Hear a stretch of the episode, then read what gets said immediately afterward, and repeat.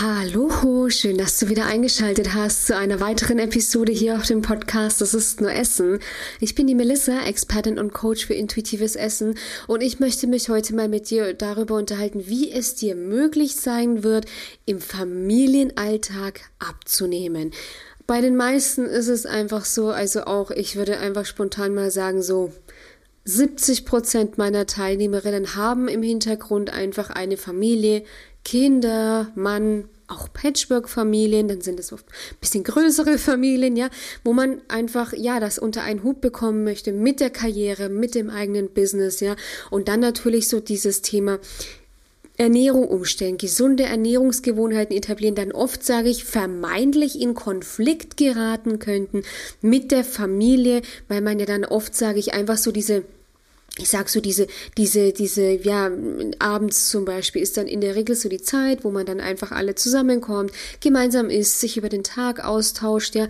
Und da haben dann viele oft irgendwie als, oh, und wenn mir das flöten geht und wie mache ich das denn, wenn ich da dann keinen Hunger habe und oh Gott, und kann ich auch total nachvollziehen, weil natürlich versucht man, möchte man ja irgendwie auch immer alle Bedürfnisse gerne gleich abdecken, ja, dass dann am Ende des Tages jeder von profitiert. Und ich möchte mir ja mit dir in dieser Folge einfach mal anschauen, wie das sehr wohl sehr gut möglich ist. Und und wie man auch durch seine eigene Reise einfach die Familie auch inspirieren kann und insbesondere die Kinder einfach auch davon profitieren können.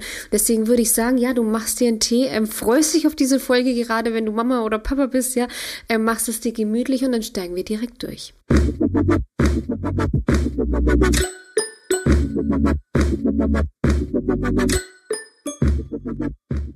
Ja, also bei vielen herrscht eben so diese Angst, dass viele haben ja eben so auch so irgendwie so ein bisschen so diese festen Essenszeiten, also zum Beispiel gefrühstückt wird zusammen. Ich weiß noch, das war früher bei mir, dass wenn ich früher habe ich das tatsächlich, also gerade so in meiner Zeit in der Essstörung, als ich mal, habe ich das tatsächlich so ein bisschen verflucht. Aber jetzt, wenn ich so zurückblicke, es war einfach so toll, jeden Morgen ähm, mit der mit der Mama und den Geschwistern zusammenzusitzen und vor der Schule einfach gemeinsam zu frühstücken. Also das ist ähm, wirklich wirklich eine so tolle Erinnerung, weil ich mir immer denke, es war einfach, ja, man war zusammengesessen und dann, wenn man dann mittags zum Beispiel heimkam von der Schule, da hat die Mama dann einfach schon das Mittagessen vorbereitet. Man hat sich dann mit seinen Geschwistern hingesetzt, man hat dann zusammen Mittag gegessen und am Abend hat man dann wieder zusammen gegessen. Also diese, diese, diese Erinnerung finde ich unglaublich schön und bin da auch immer tatsächlich sehr dankbar meiner Mama, dass, dass wir das dann, ja, dass das auch einfach so praktiziert wurde.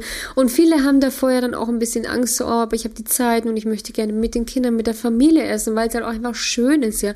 Und da bin ich auch total dafür, weil gesellschaftliches Essen ähm, bindet einfach, ja, bindet einfach, verbessert die Sprache, ja, einfach grundsätzlich das soziale, das soziale Verhalten. Also gemeinsames Essen ist heute heutzutage wirklich nicht nur gemeinsames Essen an sich, sondern ist einfach, ich sag Quality Time, ja. Und deswegen finde ich es unglaublich wichtig, wenn man das auch beibehält. Tatsächlich stellen sich das aber viele deutlich schwieriger an, als es überhaupt ist, weil, also Punkt eins kannst du ja deinen körperlichen Hunger auch Stück weit immer planen. Körperlicher Hunger ist nämlich auch immer, sage ich, so ein bisschen rausschiebbar. Der körperliche Hunger ist dir nicht böse, wenn du statt jetzt zum Beispiel so in 10, 15 Minuten isst, so nach dem Motto.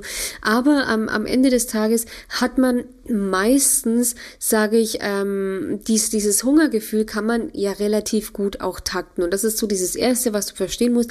Du kannst dein Hungergefühl sehr gut takten, dass wenn du zum Beispiel weißt, okay, ihr, ihr trefft euch alle am Abend zusammen, ihr setzt um 19 Uhr, setzt ihr euch hin und dann gibt es zum Beispiel gemeinsames Abendessen, dann kann man das im Vorfeld immer relativ gut planen, dass das eben nicht der Fall ist, dass man dann tatsächlich mit der Familie einfach gemeinsam ist. Der in meinen Augen viel wichtigere Punkt ist halt einfach, dass man durch seine Transformation, ne, weil ich weiß zum Beispiel noch, wie das bei mir war. Also wir waren halt oft auch als Kinder alleine am Mittagstisch gesessen, weil Mama halt gerade eine Diät gemacht hat, ne? Und das soll an dieser Stelle auch überhaupt kein Vorwurf sein, ja. Also sie haben damals, man hat es nicht besser gewusst, ist auch alles fein, ja. Äh, meine Themen sind aufbearbeitet. Ich bin da meiner Mama auch überhaupt nicht böse. Am Ende des Tages es ist so, wie es ist. Jeder hat seine Themen, jeder macht am Ende des Tages auch, wie er es am besten weiß.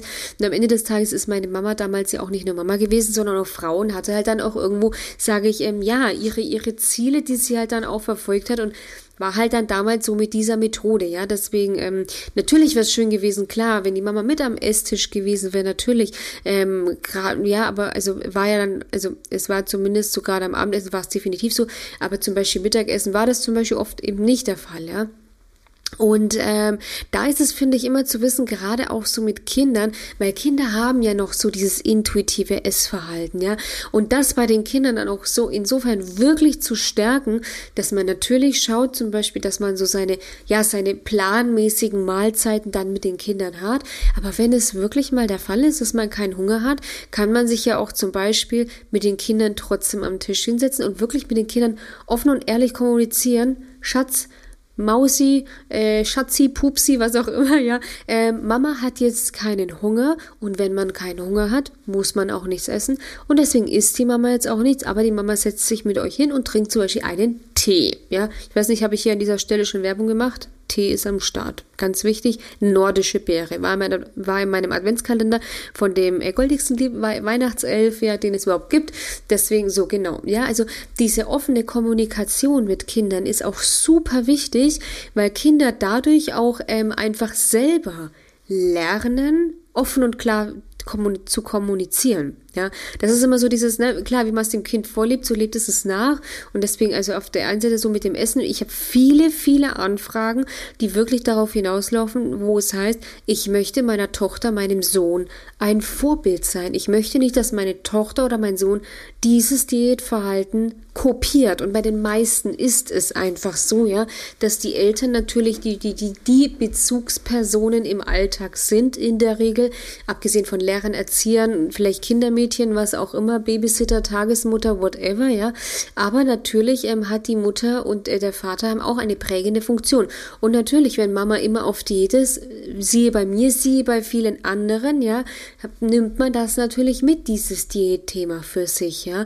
Und natürlich auch, dass ich jetzt so gegen Diäten kämpfe, ist ja auch kein Zufall, natürlich. Aber ich habe das so mitbekommen und ich möchte jetzt einfach, dass es vielen anderen einfach erspart bleibt, ja.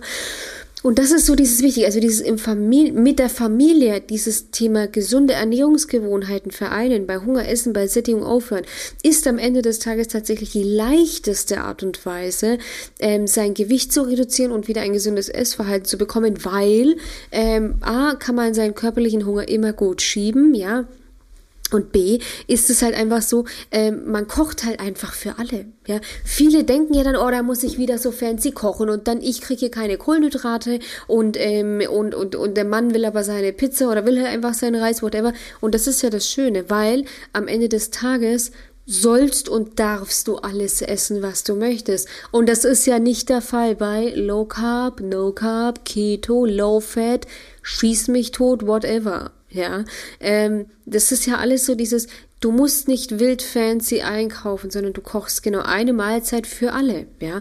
Und das ist ja eben, wie gesagt, dieses Schöne, diese Leichtigkeit wieder zurückzugewinnen und genau mit dieser Leichtigkeit das auch der Familie einfach zu vermitteln.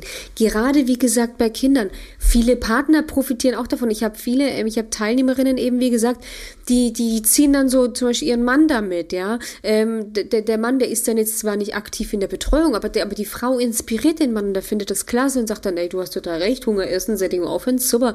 Meistens sind die Männer aber auch schon so weit, ja, und sagen dann bei den Frauen so, Mensch, jetzt tu doch mal nicht immer so rum, ja. Es funktioniert aber meistens nicht, ja, weil gerade ähm, in einer Beziehung, ähm, wenn der Partner ist, funktioniert meistens nicht, ja. Es braucht meistens so eine neutrale Person, ja. Aber das ist so das, was ich an dieser Stelle immer so ein bisschen so mitgebe, ja. Weniger die Angst davor haben, dass man irgendwie, ja, da jetzt irgendwie hier wild kochen und Hunger planen und kein Hunger. Was ist denn so schlimm, ja? Deswegen, das ist ja das Schöne, weil auch hier nur weil man jetzt zum Beispiel nichts isst, was bei den wenigsten wirklich zur Tagesordnung wird. Das ist auch wichtig zu verstehen. Die wenigsten sitzen dann irgendwie an sechs von sieben Tagen am Esstisch und essen nichts mit zu Abend. Ja, im Gegenteil, wenn man einfach das so gut lernen kann, seinen Hunger zu takten, seinen Hunger zu planen, dass man dann eben zum Beispiel, wenn die Familie um 19 Uhr zusammenkommt, dass man dann eben zum Beispiel seine Mahlzeit einnimmt. Ja, das ist eben so wichtig zu verstehen. Ja, dass ähm, dass das einfach so die leichteste Art und Weise ist, dass ich das jetzt so eben mitgeben möchte, weil weil ähm, tatsächlich eben, ja, da viele A-Bammel haben, ja, und, und, und man dann dadurch aber tatsächlich durch dieses neue Essverhalten seinen Kindern auch einfach wieder ein, ein ganz neues Vorbild sein kann und die Kinder auch tatsächlich bestärken kann in diesem, du, Iss wirklich nur, wenn du Hunger hast. Wenn du keinen Hunger hast, dann musst du auch nichts essen, ja. Weil bei vielen ist es ja eben so, isst dein Teller auf, etc. Das sind ja alles schöne Dinge. Da kann man ja dann auch seine Kinder von profitieren lassen, ja. Ähm, und natürlich kann es mal passieren, dass wenn man hier jetzt dem Kind das, das Brötchen schnibbelt, ja, oder was auch immer, dass wenn da so eine Gurke-Scheibe, dass wenn da so eine Scheibe Gurke runterfällt, ja, dass man dann dazu geneigt ist, zu, die zu essen. Und da finde ich es auch immer super wichtig, einfach zu verstehen. Es ist nicht die eine Scheibe Gurke, die dich dick macht. Es ist nicht ähm, eben de, die gelegentliche Schokolade, die dich dick macht. Es sind deine generellen negativen Essgewohnheiten, die dich hinten heraus halt einfach dick machen, ja.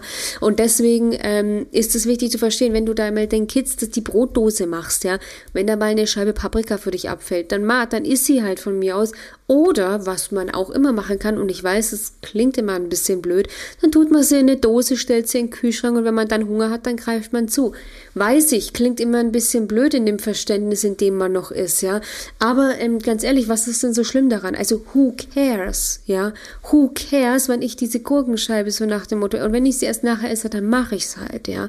Das sind immer so Sachen, wir fangen da oft an, viel zu krass zu denken und zu und hier und links rum, rechts rum, anstatt einfach so diese Einfachheit Einfachheit, die Einfachheit in diese Einfachkeit einfach wieder zu erkennen und das auch umzusetzen. Das ist so mein Appell, ja, auch wenn es eben Familienalltag, EDC geht. Sieh es einfach, mach es dir nicht immer so schwierig, ja. Viele machen sich das so klar und natürlich machen sich viele viel schwierig, weil in der Vergangenheit war es halt auch oft schwierig, kann ich auch total nachvollziehen, ja.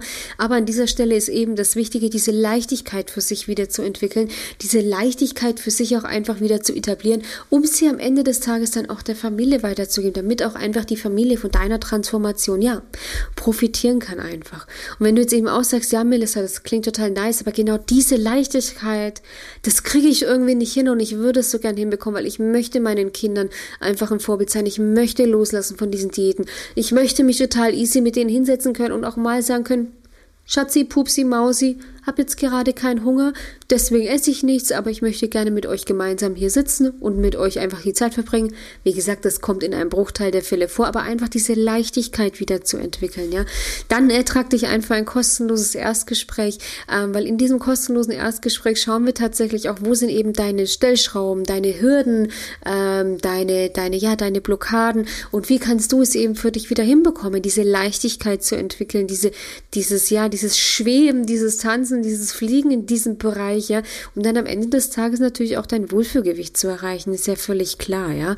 Ähm, genau, wir basieren, wir arbeiten dann einen Schritt-für-Schritt-Plan für dich aus, mit dem du eben deine Ziele erreichen kannst, dein Wohlfühlgewicht ohne Jojo-Effekt erreichen kannst, mit Familie im Hintergrund, ja, also wie gesagt, 80 Prozent meiner Teilnehmerinnen sind in einer Familie, wie gesagt, sei es mit Kindern, Patchwork, vielleicht auch, sage ich in Anführungszeichen, nur Ehemann, was auch immer, das ist ja auch Familie, ja.